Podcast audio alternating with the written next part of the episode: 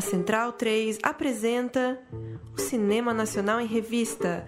É o Central Cine Brasil.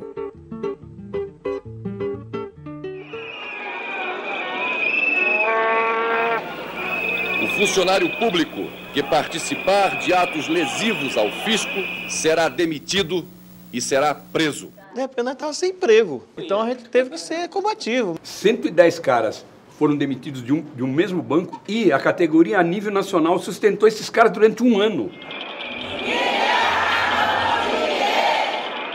Alô, alô, amigos ouvintes da Rádio Central 3, começando mais um Central Cine Brasil, nosso programa de número 190, todas as semanas, quase todas as semanas, falando sobre cinema brasileiro aqui na nossa Central 3. Eu sou o Lucas Borges e mais uma vez estou aqui com Murilo Costa e Ju Heredia. Como vai, pessoal? Como você falou, nem toda semana, né? A gente teve alguns percalços aí de semana sem lançamento, mas sempre que tem coisa brasileira entrando no streaming ou nos cinemas, né? Quando eles se retornarem, a gente está no. Exatamente, é o que acontece essa semana. A gente vai falar de Não Toque Meu Companheiro, novo documentário da Maria Augusta Ramos, que está desde o dia 15 de julho nas plataformas de streaming, aí está no Look, está no Now, a gente já passa pela lista completa. A Maria Augusta, que esteve recentemente em voga, aí, em destaque com o processo, o filme de 2018 que retratou o processo de impeachment, o golpe contra a presidente Dilma Rousseff. Tem uma série de, de documentários na sua filmografia, sempre trazendo questões graves, questões urgentes do nosso país, né, em juízo, foi assim, falando do processo de, de, julgamento de menores, infratores no Brasil, Justiça também trouxe o sistema judiciário em destaque, Morro dos Prazeres, enfim, uma, uma vasta filmografia de documentários, sempre com um olhar clínico, um olhar, um olhar cirúrgico sobre problemas do nosso país. Como vai, Maria Augusta? Tudo bom? Muito obrigado por nos atender. obrigada, obrigada pelo convite. Um prazer estar aqui com vocês. Ju quer fazer a primeira pergunta? Opa, vamos lá.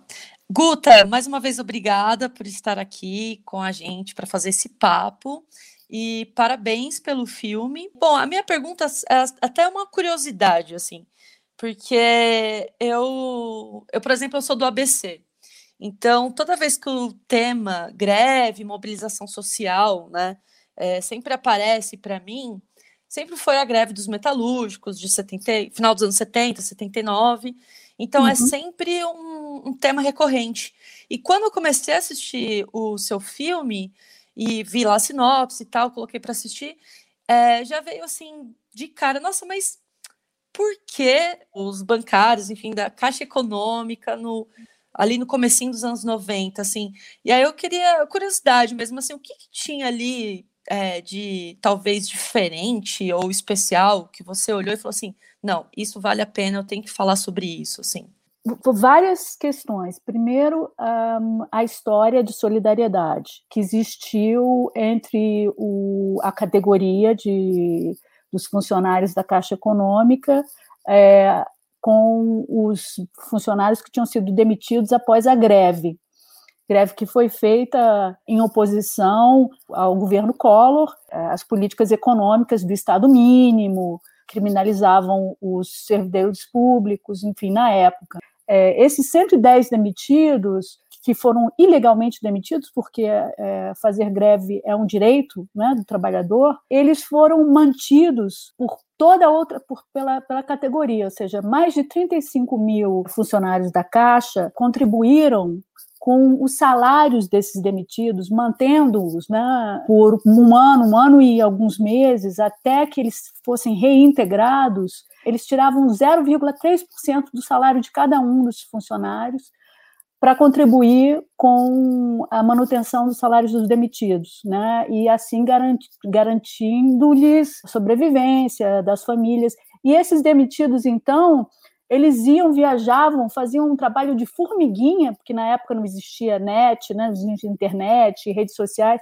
Eles viajavam o Brasil todo, fazendo, divulgando é, a luta dos funcionários da Caixa e dos bancários e conscientizando a população e os trabalhadores em relação a esse modelo é, econômico neoliberal que o Collor, na época, queria instaurar. Então eu achei é, essa história de solidariedade muito bonita, assim, muito comovente. E era uma história que ninguém conhecia, eu não conhecia, poucos conhecem, e precisava ser contada. Eu acho que é um, uma das funções do documentário, de uma certa maneira, é esse resgatar essa memória, né? é, é, é ser lugar de memória para que a gente possa pensar o presente, revendo é, é, o passado. Então, essa é uma questão. A segunda questão, eu acho que nos últimos anos, certamente depois da crise de 2008, da crise do, do mercado financeiro de 2008, eu me interessei muito pela questão do neoliberalismo e as consequências né, de adoções de medidas neoliberais, na, não só na economia, mas na vida do trabalhador, na vida do cidadão. Né? Toda essa mentalidade do trabalhador como empreendedor de si mesmo, não é? o que a gente está vendo aqui da uberização do trabalho, essa ver, pseudo-verdade né, cristalizada, que está ficando cristalizada, que é melhor ter, como Guedes coloca, e, e, e, eu uso até no filme, que é uma grande falácia, né, que é melhor ter mais empregos e menos direitos do que menos empregos e mais direitos. Eu me interessei por pensar né, através dessa história de solidariedade, em 1991, ela me possibilita, então, falar desse momento atual, é, desse novo momento atual, onde o governo Bolsonaro e o ministro da Economia, o Paulo Guedes, querem novamente não é, adotar de maneira ainda mais radical, não, e estão adotando de maneira ainda mais radical esse modelo econômico, essas medidas neoliberais de, de austeridade radical, de corte dos direitos dos trabalhadores, capitalização da Previdência. Bom, enfim, cada dia a gente vê algo, e principalmente da privatização dos bancos públicos, que me preocupa muito. Então, eu vi a possibilidade de fazendo esse filme, refletir, pensar todo esse momento atual, olhando para esse passado, quer dizer, olhando para esse momento do, do governo Collor depois que eu fiz, depois de 2008, é, eu fiz um filme que vocês não, não sei se assistiram, chamado Futuro Junho. E é um filme que se passa em São Paulo, são quatro trabalhadores, né? Eu chamo de trabalhadores, mas são quatro homens, cada um representando um segmento da economia. É, então você tem um metalúrgico, um metroviário, um motoboy, que é justamente, enfim, a questão da, dos, dos é, os motoristas dos aplicativos, já em né, que estava surgindo já em 2014, quando eu fiz o filme, e um economista do mercado financeiro, justamente para falar dessas relações do trabalho, dessa mudança de mentalidade, como esse crescimento econômico neoliberal afetou a sociedade brasileira. Então é uma é um interesse que vem já vem da, daquela época e então, por exemplo, é, o filme esse Futuro Junho foi feito duas semanas antes da Copa e naquela época, não sei se vocês vão lembrar, houve uma greve muito, certamente longa, dos metroviários em São Paulo. E eu cobri essa greve, né? eu cobri, eu, enfim, e foi muito bacana. Então, o movimento trabalhador, o movimento sindical, me, me interessa. Eu sempre tive um certo é, carinho, digamos assim, por, por esse, esse tema. Guta, Murilo falando, é, a coisa que mais me marcou no documentário, mais do que toda a discussão de neoliberalismo, as questões econômicas, foi o que você comentou mesmo, esse exemplo de solidariedade, o apoio financeiro dos bancários aos colegas demitidos por tanto tempo. E como você mesma disse, é o grande chamariz dessa história. Isso me fez pensar sobre coleguismo mesmo, relações sociais dentro do espaço de trabalho. E no seu filme a gente tem uns momentos bem legais de afeto, de riso, de boas histórias. A gente sente de verdade assim um clima de camaradagem, de nostalgia, principalmente no pessoal mais das antigas que aparece ali contando as histórias. Sim. E o formato de entrevistas em grupo tem esse clima de bate-papo e ele ajuda a construir esse senso coletivo. Uhum. Então eu queria que você falasse um pouco sobre essa opção de trabalhar com dinâmicas de conversas em grupo, né? Por que, que você pensou em fazer dessa forma? Se você chegou a tentar fazer mais individualizado também.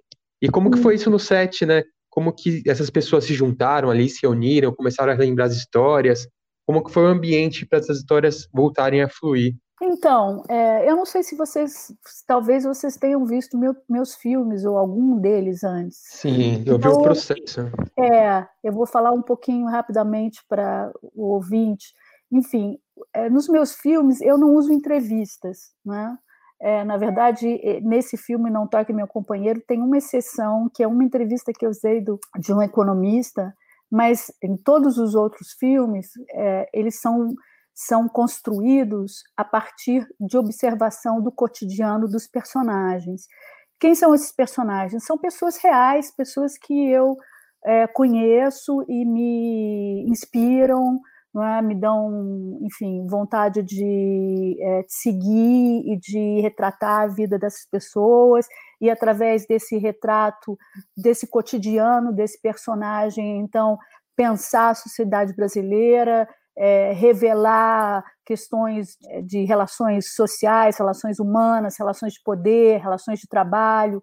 Para isso, eu né, não, não, na verdade, filmo muito, filmo as pessoas no seu, no seu meio ambiente, né, interagindo com o outro, seja ele a família, seja ele numa instituição como um juiz, ou um, um promotor, ou um defensor, enfim. Então, nesse caso do não toque, foi um, um, pouco diferente porque na verdade todos esses meus filmes eles se passam no presente. Acompanho esses personagens no cotidiano presente na vida né enquanto a vida acontece digamos assim e esse filme é, foi um desafio no sentido de que eu queria contar uma história que aconteceu em 1991 pensei que seria interessante também pela minha vontade de falar do momento atual quer dizer, justamente revisitar essa memória para a gente pensar esse presente. E para mim é sempre muito interessante, eu acho muito mais interessante do que ter uma pessoa falando para a câmera ou falando para mim, uma entrevista,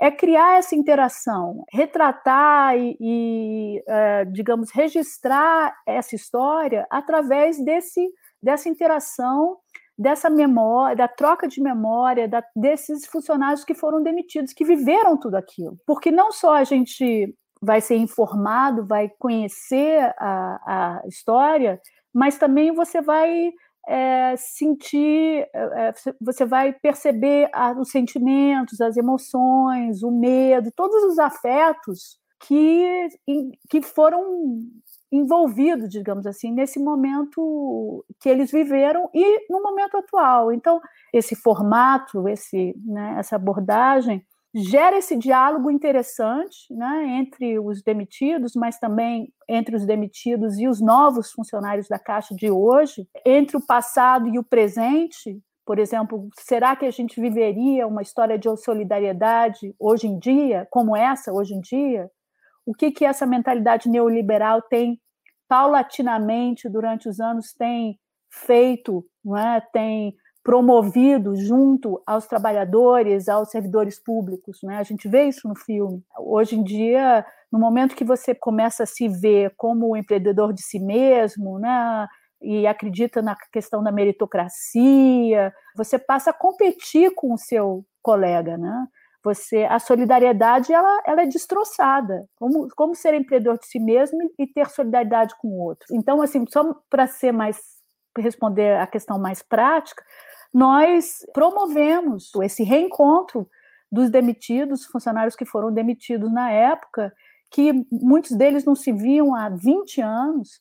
Logo que eles chegaram, eles chegaram, tomaram café e imediatamente eles começaram a falar e a trocar e a contar e, enfim, não precisou de ajuda nenhuma, porque eles queriam falar disso, né? eles queriam pensar e também eles é, estavam extremamente preocupados com a situação atual do país e com esse desejo do, do governo de privatizar a Caixa, por exemplo. Né? Então, isso, isso foram questões que foram brotando e que mostram que eles ainda né, têm uma relação muito profunda com a Caixa Econômica, de, né, de acreditar que a Caixa ou, enfim, os bancos públicos são essenciais para a economia brasileira, né, para um país mais igualitário, que a Caixa tem uma função social que nenhum outro banco privado teria, enfim.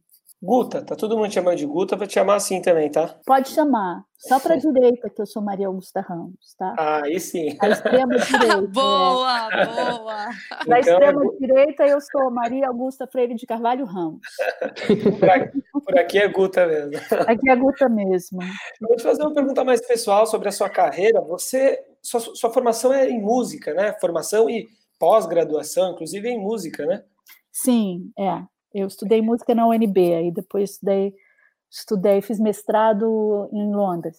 Bacana. Eu queria saber como você acabou enveredando para o lado do cinema, depois de ter iniciado na música, e queria te perguntar também como você se enxerga como diretora. Você acha que você tem uma, uma função de talvez é, militar através do cinema, enfim, ou trazer questões que você julga muito importantes de uma forma talvez didática para as pessoas é, aprenderem, absorverem é, o conhecimento através dos seus filmes? Como você se vê como diretora de cinema também?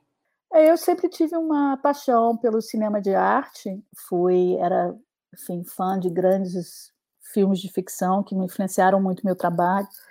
E eu, eu, tive a possibilidade, em algum momento, de entrar na escola de cinema. Eu estudei, escola, eu estudei cinema na escola de cinema holandês, que é uma escola importante aqui na Holanda. E aí descobri que tinha um certo talento, que gostava de fazer documentários, que gostava de trabalhar com a realidade. Então, digamos assim, a matéria-prima é o real.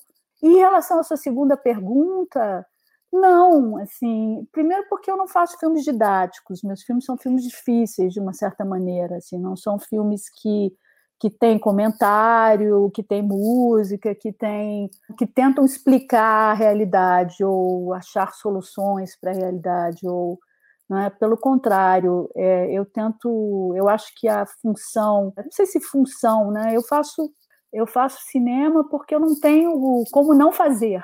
A gente tem que. Acho que cinema é uma coisa muito. É, um, é, um, é uma atividade bem difícil, bem complicada em termos. Não difícil, mas complicada em termos de financeiros, né? porque você trabalha com equipe, é caro.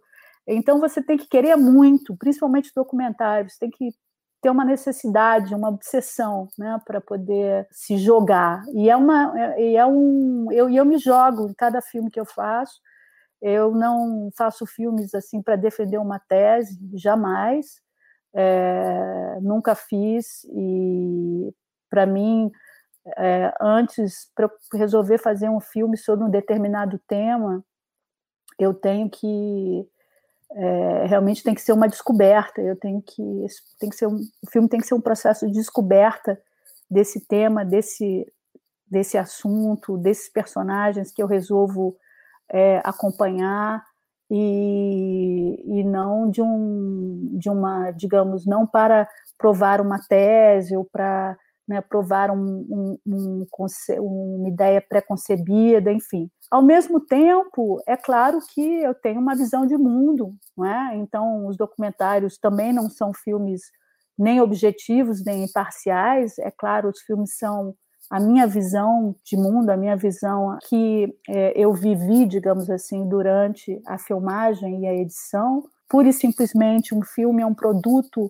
de uma né, de um processo de filmagem e de edição que me envolve, como me envolvem outras pessoas também, mas é claro, ele, ele revela a minha visão sobre aquilo que eu vivi que eu jamais poderia dizer em uma, duas, três ou quatro frases, não é? Por isso eu faço cinema. E eu tento, durante esses filmes, retratar essa realidade, pensar essa realidade na sua complexidade, né? Das suas, né? nas suas várias dimensões, tentando pensar as suas possíveis narrativas, mas como eu disse, nada é, não, eu não sou neutra nem imparcial, né? Eu tenho uma visão e, e isso você sente no filme, não é a necessidade de ser didática, é uma necessidade de, talvez, também de levantar questionamentos, para que a gente possa também pensar, não só refletir, mas questionar ideias e, e opiniões e que, que parecem tão, tão,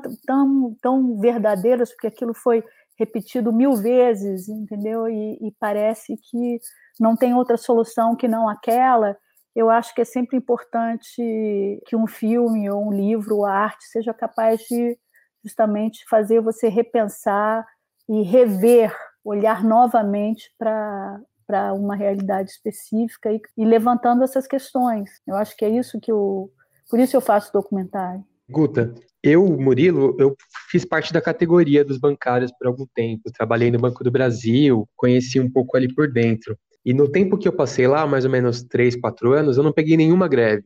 Peguei alguns acordões que fecharam por dois anos com abono e já não tinha greve. E mesmo antes de eu entrar, a última greve foi muito de baixa adesão, assim, só as pessoas com os cargos mais baixos que puderam aderir, porque tinha muita pressão para as pessoas não entrarem de greve, né? Uhum, uhum. E uma sensação geral de que o banco saía ganhando na greve, assim, de Uhum. que por não atender o público em geral e poder focar mais nos negócios que realmente dão lucro, para o Uhum, banco a greve como instrumento tinha perdido um pouco a força mesmo. uhum, E vendo o seu filme, eu senti um conflito de gerações. Porque Uhum. alguns jovens que aparecem, eles falam com uma certa dificuldade de entender essa coletividade, a questão da greve, de se ver como uma classe mesmo, né? Eles uhum. são desconfiados do sindicato. E o filme, ele até pontua bastante isso, sobre como isso passa pela própria transformação do trabalho. Como ele ficou mais frio, com metas, controle, tempo apertado. Isso tudo dificulta, né? Você não tem nem coleguismo com o colega do seu lado, como você vai ter uma Sim, solidariedade maior com ele, né? Sim. E eu queria saber como que você tem visto essa questão geracional mesmo, né? De, por exemplo, fazer o paralelo do, do Collor pra gente que não viu esse filme acontecer, não sabe como acaba e não Uhum, tá entendendo que ele tá se repetindo, né? uhum. Como que é precisar falar isso pro público mais novo e como você tem visto a recepção junto aos jovens, né? Tanto no público geral quanto o público bancário, que eu vi que vocês fizeram algumas exibições, né? Para Sim. funcionários da Caixa e tudo. Sim. Então, é exa- exatamente isso que você está falando, interessante a sua experiência, porque é isso que a gente. Você deve ser bem jovem, né? Quantos anos você- tem? Por vol- 31. Então, é justamente esse momento né, que a gente está vivendo.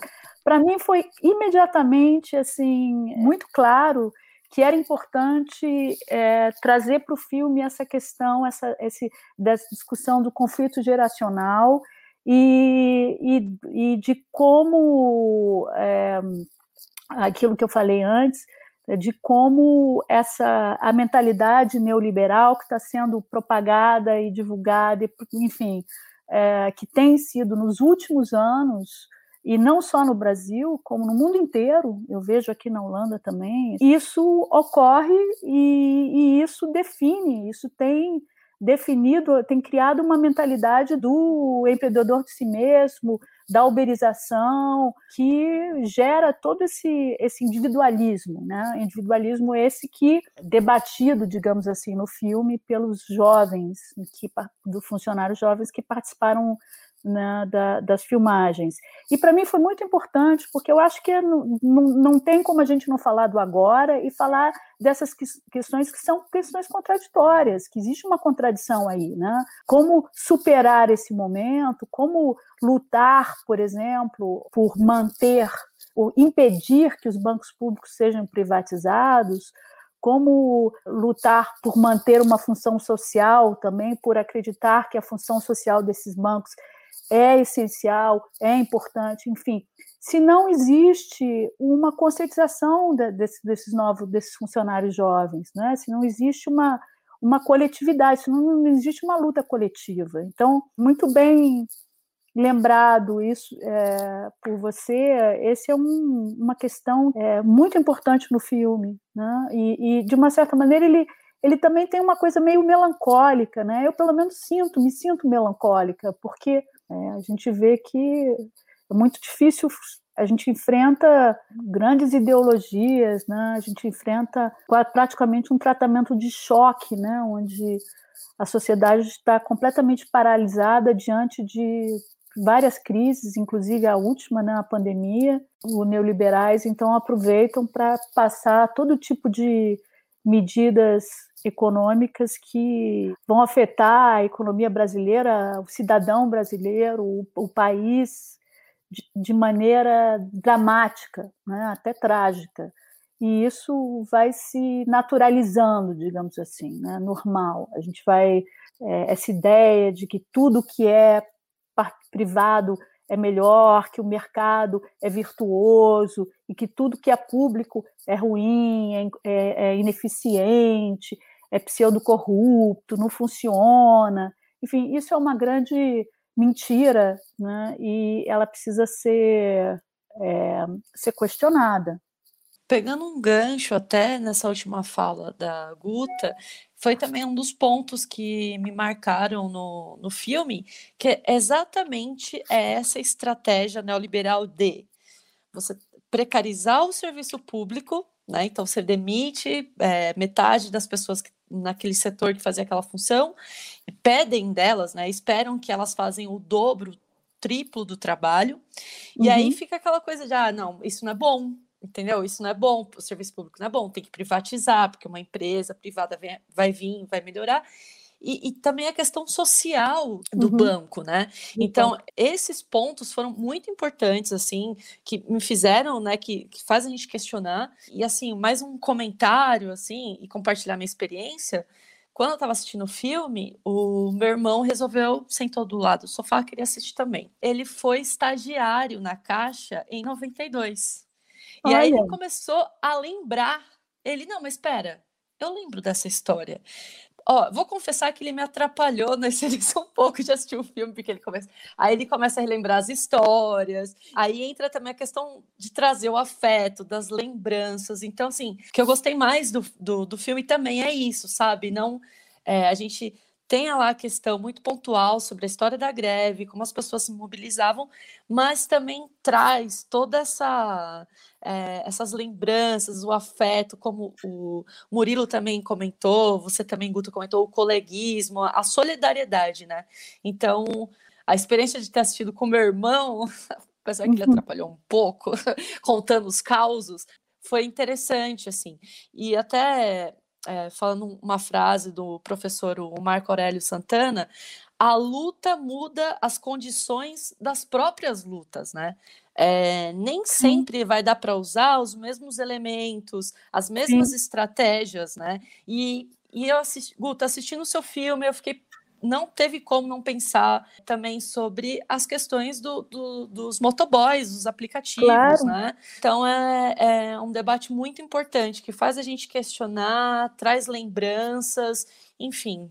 Sem, sem dúvida, e, e é, eu acho que a, a, essa história especificamente específica da Caixa Econômica, nesse caso a Caixa é um, é um exemplo, né, um microcosmo que pode ser, é, ser, a gente pode pensar essa questão do, das relações de trabalho em, em, qualquer outra empresa, inclusive numa empresa privada também, né?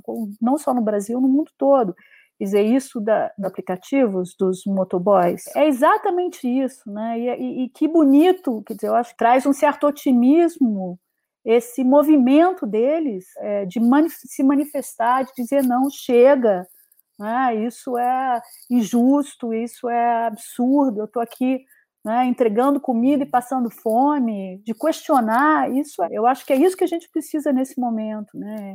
É fundamental é, começar a questionar essas ver, ver, pseudo-verdades cristalizadas. Vocês lembram que no início da uberização todo mundo achava uma maravilha, né? Mais barato, todo mundo vai poder trabalhar, enfim, todas aquelas ilusões. É isso, né? As ilusões estão caindo por terra. Sim, eu as vantagens. Filme, né? Eu acho que o filme faz isso, né? Ele, ele, ele pensa, ele não, não, não, ele não se atém só à questão da caixa, né? Eu acho que ele, claro que ele coloca a questão, esse tema que é importante das privatizações dos bancos públicos e o que isso significaria para o Brasil, mas também essa questão do, do, da mentalidade do atual, do contemporâneo do mundo do trabalho, né? Sim. Guta, o, o seu filme está no NetNow, no Oi Play, no Vivo Play, no Filme Filme e no Look, né? Para quem quer assistir. Isso. Acredito que não só no Brasil, até não sei, agora fico não, ainda, fora do ainda Brasil. não, ainda não. Ah. É, ainda a gente está é, vendo isso agora. Mas e... provavelmente logo, logo vai ter, no, vai estar no iTunes, daqui a um, um, um mês, por, por volta de um mês.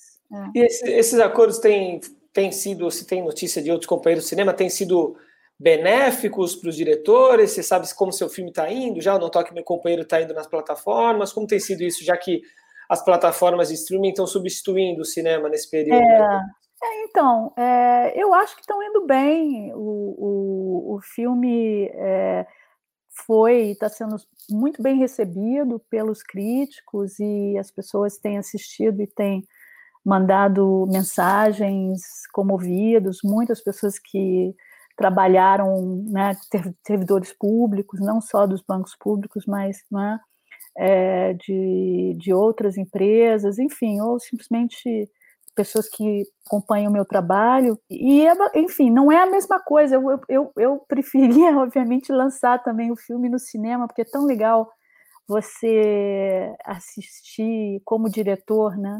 O diretor assistir o filme com o público e ouvir as reações e rir, chorar, enfim, foi quando eu lancei o processo foi uma, uma experiência maravilhosa assim.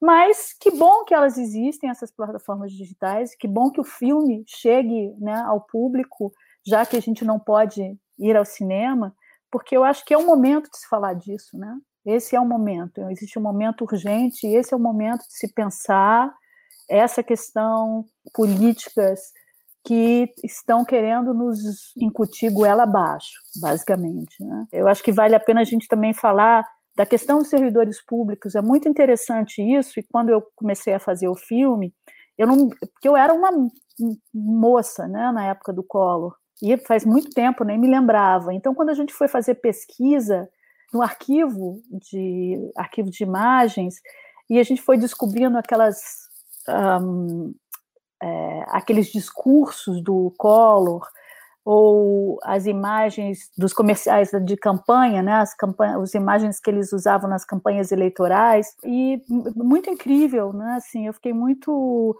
surpresa de ser tão parecido com esse discurso do Bolsonaro, com esse discurso atual do Paulo Guedes. Me lembrei, por exemplo, que eu não, que eu não me lembrava, né, já fazia muito tempo, que eles eram chamados de marajás, quer dizer, eles o Collor chamava os servidores públicos de marajás, e hoje em dia o Guedes chama de parasitas. Quer dizer, a que ponto é, nós chegamos, o nível de desrespeito com servidores que quem são esses servidores públicos, né? Vamos lá, são os professores das escolas públicas, são os enfermeiros, os médicos que estão segurando, que estão colocando a vida em risco diariamente, né, contra essa pandemia, são é, muitos motoristas, transporte público, são uma série de servidores que ganham os, os salários absolutamente normais, que mantêm uma vida para manter um, tentar manter uma vida digna. Imagina um salário de um professor de escola pública é, primária,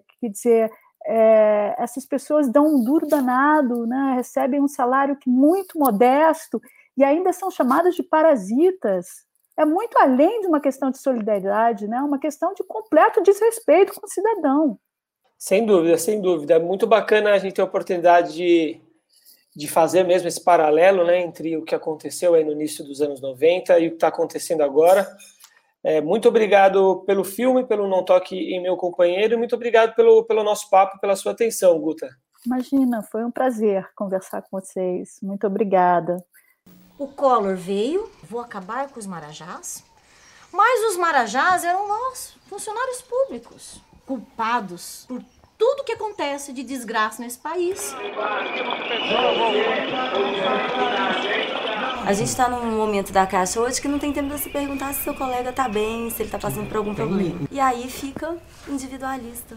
Mas será que vai dar tempo da gente poder se unir e fazer reverter? Ou vai ser um susto que aí já era? Bacana aí o papo com a Guta, Maria, Maria Augusta Ramos, diretora do Não Toque Meu Companheiro. De fato, é muito interessante analisar esse conflito de, de gerações, né?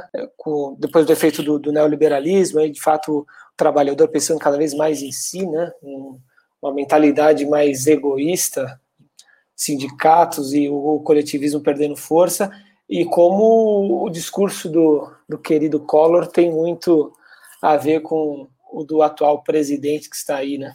É, como eu até falei, né? Parece que a gente está vendo a reprise de um filme. Tem algumas coisas que são tão parecidas e ao mesmo tempo é meio desesperador saber que tem muita gente que não sabe como aquele filme terminou, né? E não sabe como esse aqui pode terminar, porque tá, é muito repetido, é impressionante. E eu já que trabalhei um pouco nesse meio, assim, eu sei que realmente é uma luta muito dura, porque as pessoas não conhecem muito o papel dos bancos públicos confundem um pouco com o banco privado, né?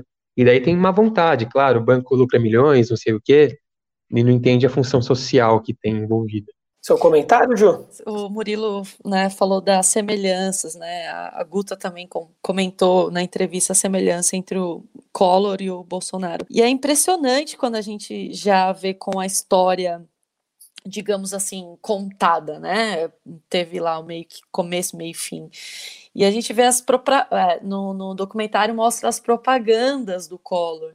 É um negócio bizarro, gente. Assim, eu, eu não sabia se eu ria, eu, sabe, eu chorava, porque é o que está acontecendo hoje, assim. E as pessoas é, super iludidas na época também, né? Quantos amigos dos nossos pais, ou os nossos próprios pais, enfim, votaram no Collor, achando que ia ser né, o Collor uma nova esperança e tal.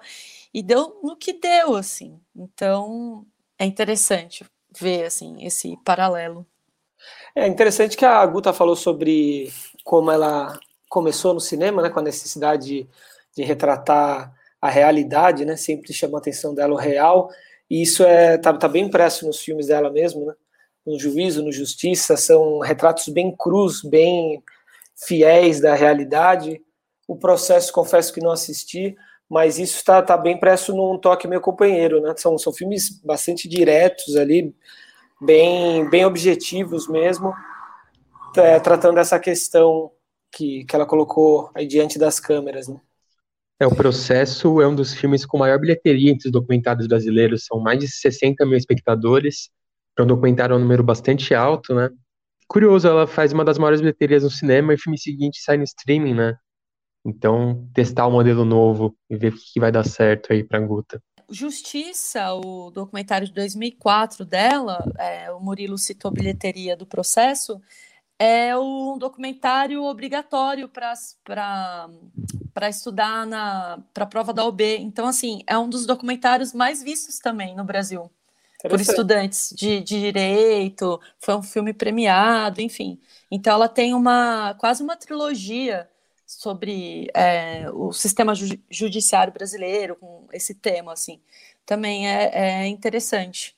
Bem interessante, é de fato uma, uma diretora é, que já marcou seu nome né, na, na filmografia nacional, tem, tem sua importância e não a pequena importância dela. Vamos para as notícias, pessoal? Fala aqui do Festival de Veneza, um dos grandes festivais de cinema internacionais. Vai ser o primeiro de destaque, vai ter uma, realiza uma, uma edição realizada presencialmente desde o início da pandemia do Covid-19. E o Festival de Veneza vai ter um filme brasileiro na sua seleção oficial, que é o documentário Narciso em Férias, do Renato Terra e do Ricardo Calil, o filme que vai falar sobre o período de 54 dias em que o cantor Caetano Veloso passou preso durante a ditadura militar no Brasil.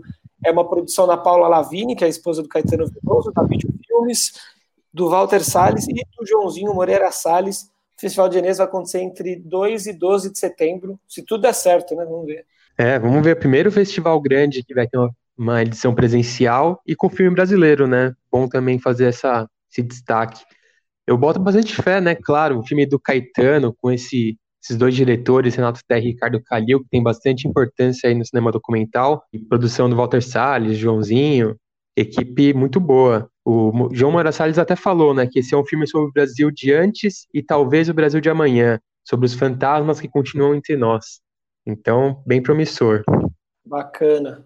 O Fantaspoa, outro festival de cinema, trata de cinema de gênero fantástico na América Latina vai ter uma primeira edição totalmente virtual. A edição de número 16 do Fantaspoa acontece em parceria com o Darkflix, uma plataforma de streaming, entre os dias 24 de julho e 2 de agosto deste ano. A programação que vai ter mais de 110 filmes de 35 diferentes países, entre curtas e longas, além de lives e conversas com cineastas, palestrantes e masterclasses. É isso, festivais reinventando. O Fantaspoa de Porto Alegre aí é bem legal, né? É o maior festival de cinema de gênero fantástico da América Latina e eles vão fazer essa edição online, vão prestigiar aí. É, como é de Porto Alegre, é Fantaspoa, né? Não Fantaspoa. O laboratório Novas Histórias da incubadora Paradiso está com inscrições abertas. É a décima edição desse laboratório que é ligado ao programa Sesc Senac de São Paulo e vai acontecer, vai acontecer inteiramente online. Inscrições serão aceitas até dia 14 de agosto. Esse programa é voltado para roteiristas estreantes ou com até um longa-metragem produzido na função de roteirista ou de editor. Os drive-in seguem fortes nesse período de pandemia e tem um novo drive-in estreando gratuito apenas com filmes brasileiros, chegando é, em São Paulo a partir de 1 de agosto. É o Drive-In Paradiso, uma iniciativa do Instituto Olga Rabinovich, com apoio da Secretaria Municipal de Cultura, Specine, Cine Autorama e a. É, essa nova sala de cinema ao livre vai estar é, localizada no estacionamento da Assembleia Legislativa de São Paulo, no Ibirapuera. Vai ter curadoria aí da Marina Persson, tem o Meu Nome é Bagdá, da Caro Alves, o um filme que venceu o, o prêmio da, do júri, né, da Mostra Generation, no Festival de Berlim desse ano. Enfim, uma, uma opção bem bacana, democrática e que vai abraçar o cinema brasileiro aí para quem quer sair de casa e ver cinema. É isso aí, programação 100% brasileira e 100% gratuita. Então isso é um diferencial dos outros drive-ins, por isso que ele tem até apoios estatais. Lucas, eu quero Diga. saber da sua experiência. Pois é, nessa, Eu e os nossos ouvintes. Se vale a pena. Eu fui, eu fui, estive lá no, no Cine Drive-In do Belas Artes, do Petra Belas Artes, no Memorial da América Latina, para assistir ao Macabro. O diabo escolheu a nossa comunidade para manifestar a sua maldade. O diabo está aqui, atrás de uma árvore uma curva de estrada.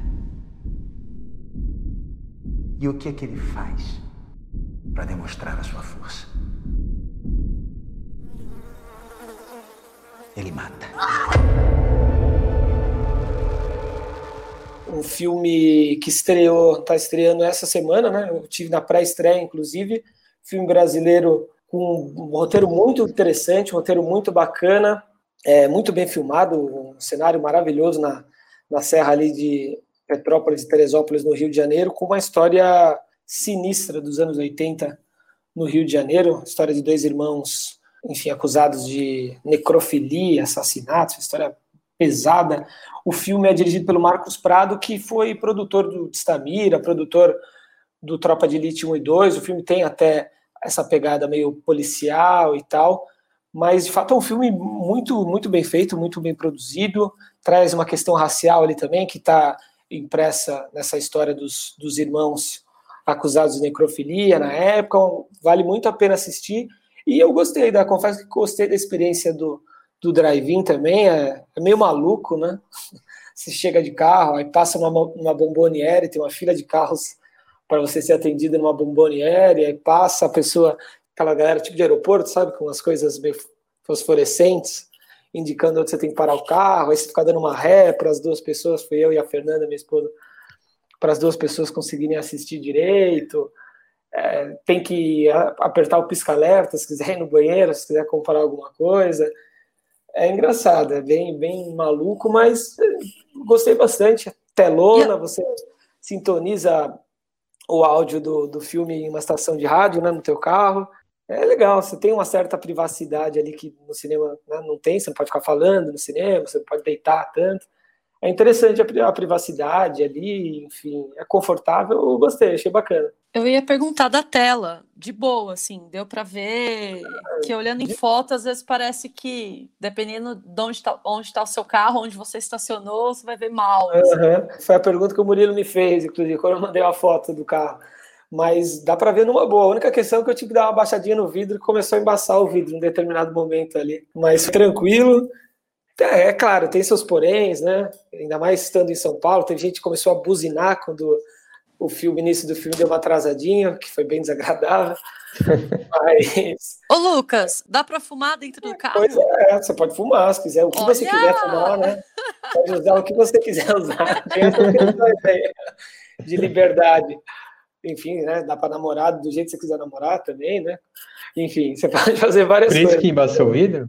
Não, como não, não. Olha só, o Murilo, ó o Murilo, ó o Murilo com as perguntas, indis... é, perguntas discretas. A cena do Titanic ali, né, que embaça o vidro. Não era um filme que instigava muito esse tipo de comportamento. Mas bacana, é claro, nunca vai substituir o cinema, né? A magia do cinema, de, da comunhão ali do cinema, não, não tem isso. Mas eu aconselho, sim, é uma boa pedida para essa época. Massa e Macabro, que é uma estreia da semana, que também tem a estreia do Banco Imobiliário, da Embaúba Filmes. Eles vão estrear no canal deles esse documentário. É a primeira direção do Miguel Antunes Ramos em longa-metragem. E é um filme que trata sobre especulação imobiliária, né? Busca entender melhor essas decisões, as pessoas envolvidas, os reflexos disso na vida das pessoas nas nossas grandes cidades. Vai estrear dia 4 de agosto no canal da Embaúba Filmes. Massa, só voltando para o Macabro um pouco, o filme foi premiado lá fora, né? Ganhou o prêmio de melhor filme no Brooklyn Film Festival, teve em Sundance em outros festivais, estava na Mostra de São Paulo também. Enfim, aos trancos e barrancos, as produções nacionais vão chegando ao público e a gente vai, vai tocando o barco aí, né? É, e Macabro está nos drive-ins de São Paulo e do Rio também, né? Desde o dia 28 de julho. É isso. Os cinemas seguem, né? Uma, uma conversa aqui ali de cinemas reabrirem. Acho que já ouvi setembro, alguma coisa assim. Até agosto, acho que eu cheguei a, ouvir com, com o público reduzido, né? Com o número de casos ainda muito elevado e de mortes também acho difícil acontecer. Né? É, a primeira conversa se falava até em dia 27 de julho, se eu não me engano, mas depois isso foi totalmente deixado de lado porque a doença não sumiu como se falava, né? Exato. A gente segue aqui falando das, das produções nacionais que, que chegam ao público. Tem muito filme bom, né, sobre o qual a gente falou anteriormente aí, que rodou em festival para estrear. E semana que vem ou na próxima estaremos de volta para bater mais um papo. Valeu, Ju, valeu, Murilo. É isso. Queria só aproveitar o tema de hoje para mandar um abraço para os meus antigos colegas do BB, né? Conheci é. bastante gente legal lá, experimentei de perto esse coleguismo bancário, que é bem diferente mesmo. Então, um abraço especial aí para o grupo Ursal BB, Irama, Fê, Pri, galerinha ali da esquerdinha bancária. Força, companheiro. Tamo junto. Sim, legal, legal. Um gente, abraço pro irmão aí também? Ah, é, sim, sim. Gente, um beijo, fiquem bem e seguimos com dois vírus, o corona e o presidente, mas tá tudo, a gente vai, a gente vai, a gente vai conseguir.